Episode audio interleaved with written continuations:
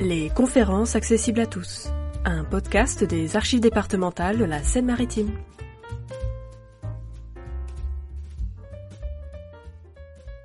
Depuis le Moyen Âge, une source de droit s'est appliquée en Normandie, la coutume, euh, initialement orale, qui a été progressivement mise par écrit.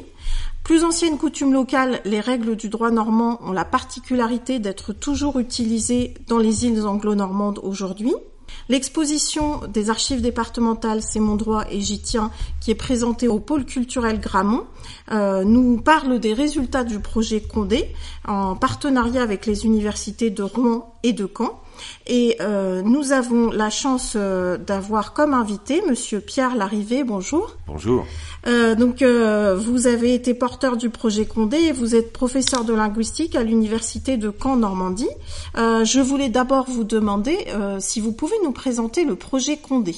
Oui, absolument. Alors, le projet Condé, qui a été généreusement financé par la région Normandie pour aider les universités de Caen et de Rouen, euh, donc différents chercheurs, à travailler ensemble sur ce, cet élément de patrimoine exceptionnel, euh, avait pour but principal de donner une vie numérique à la coutume de Normandie, qui se déploie sur plus de sept siècles dans une série de volumes qui sont, grâce à cette existence numérique qu'on retrouve aujourd'hui, grâce à ce projet, euh, qu'on peut consulter et dont on peut comprendre l'évolution tant au point de vue de l'histoire en général, mais aussi de l'histoire du droit et aussi de la langue utilisée. Alors justement, euh, comment vous définiriez euh, votre métier et, et l'apport de la linguistique à ce type d'études? Ce qui m'a intéressé dans ce, dans ce projet, c'est le fait que la coutume de Normandie offre un patrimoine textuel absolument exceptionnel. C'est-à-dire qu'on a des textes dans la même région, sur le même sujet, qui se distribuent à travers le temps. Et ça, c'est extrêmement rare euh, pour le français, mais aussi pour d'autres langues. Et ça nous permet de nous faire une idée de l'évolution de la langue elle-même en euh, éliminant des facteurs qui ont trait à différents sujets ou à différentes régions.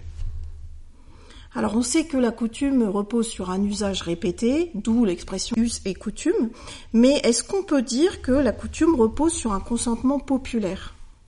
Vous posez très bien la question en évoquant la notion de consentement, puisque évidemment la loi, le droit repose sur le consentement. La question qu'on peut se poser, par contre, et à laquelle on, pourrait apporter des doutes, c'est de savoir si la loi émerge du peuple lui-même, c'est-à-dire est-ce qu'il y a des, des, groupes, des, des, des, groupes culturels dans lesquels euh, la loi émergerait du consensus, de la discussion des uns et des autres.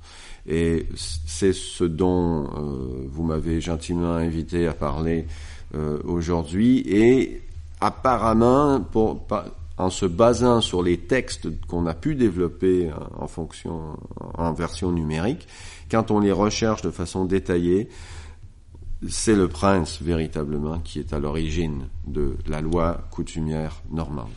Alors, dans la pratique juridique de tous les jours sous l'Ancien Régime, est-ce qu'on invoque souvent la coutume? Eh bien, on, ne peut s'en rendre compte que par les textes qu'on a, et c'est l'importance, bien entendu, d'avoir des archives bien menées et, bien tenues, comme c'est le cas pour, euh, la Normandie, en particulier en Seine-Maritime, bien entendu. Et donc, on voit effectivement que les Normands sont très soucieux de leurs droits. Euh, le seigneur de Gouberville note que euh, chaque euh, chaque noble et même chaque bourgeois normand a un procès. Et donc il y a une une conscience, un, un intérêt, un attachement au droit régional de telle façon, à tel degré que les manuscrits du grand coutumier sont produits euh, avec une fréquence absolument extraordinaire et il nous en est resté une centaine de manuscrits, ce qui est absolument exceptionnel euh, donc pour euh, la période du Moyen Âge. À part les textes littéraires, il y a très peu de textes qui nous sont parvenus en un aussi grand nombre de copies, ce qui atteste de l'intérêt des Normands pour leurs droits. Alors, euh, la question aussi qu'on peut se poser, c'est euh, comment on peut prouver l'existence euh, de règles coutumières? Est-ce qu'on fait appel à des témoins? Alors, on pouvait à une certaine époque faire appel à des témoins qui validaient l'existence, ou en tout cas le, la pratique euh, d'une certaine règle de droit pour un domaine ou un autre, et c'est ce qu'on appelait euh, le euh, l'enquête par tourbe, c'est-à-dire l'enquête par le peuple. Alors c'est pas véritablement tous les membres du peuple qui sont qui sont éligibles ou qui sont sollicités, ce sont plutôt des bourgeois, plutôt des hommes évidemment, sauf quand il s'agissait de questions euh, peut-être féminines. Euh, mais dans l'ensemble, il y avait effectivement un mécanisme qui permettait d'aller vérifier quel était l'usage euh, du point de vue du droit pour certaines questions précises. Et c'est une question qui, qui a beaucoup intéressé une des collaboratrices euh, à ce projet, qui a été post-doctorante chez nous et qui a trouvé depuis un poste à Nice. Et donc effectivement, l'enquête par tourbe est un mécanisme qui permet de vérifier si l'interprétation de la Cour au sens large euh, correspond véritablement à l'usage. Et euh, que, que peut-on dire de la langue de ceux qui ont mis par écrit la coutume? Est-ce que ça nous apprend des choses sur ces personnes? Alors il y a des spécialistes comme euh, Madame Bougie, par exemple, à l'université de Caen, qui, euh, qui a beaucoup travaillé sur la langue normande en général. Et effectivement, on trouve surtout, je dirais, avant l'impression qui tend à standardiser un petit peu les textes, euh, on retrouve dans les différents manuscrits certaines traces de régionalisme, surtout de prononciation, mais occasionnellement de régionalisme d'expression. D'accord. Donc, euh, en fait, les rédacteurs sont bien sûr euh, des Normands. Absolument. Et d'ailleurs, le premier, le, premier texte qui atteste de la coutume de Normandie, qu'on appelle le très ancien coutumier, euh, donc a, des traces évidentes de normandisme.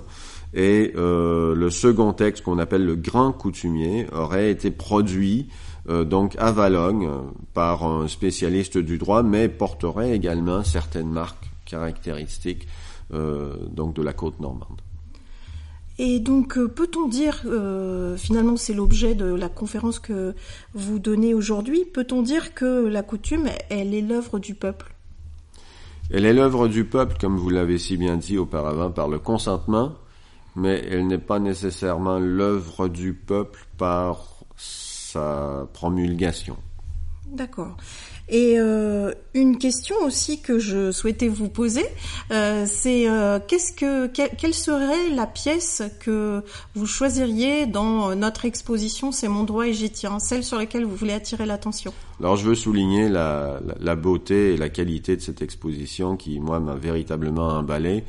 Euh, donc euh, vraiment un travail extrêmement professionnel de, de nos collègues d'histoire du droit et, et, aussi et surtout, j'allais dire, de, des archives départementales de Seine-Maritime et de son équipe de, de, dissémination de la connaissance. C'est vraiment un, un, une très belle exposition qui s'adresse à tout le monde parce qu'elle réunit des artefacts, des points plus euh, de, de, plus d'érudition, mais la pièce qui moi qui réunit le mieux à la fois cette cet intérêt euh, scientifique et cet intérêt aussi humain, c'est cette pièce dans laquelle une femme euh, fait appel à une disposition du droit normand qui est le cri de haro, qui demande une réparation euh, immédiate pour décider son promis à l'épouser. Et ça, je trouve que ça montre à la fois l'attachement des Normands au droit, à la fois leur ingénuité, et aussi l'étendue, la, connaissance de ce droit. En effet, euh, ben, pour tous ceux qui ont envie de découvrir euh, cette pièce et tant d'autres, euh, ben, l'exposition est ouverte du 3 mai au 23 juillet au pôle culturel Gramont. Merci beaucoup. À Merci bientôt. Et venez nombreux.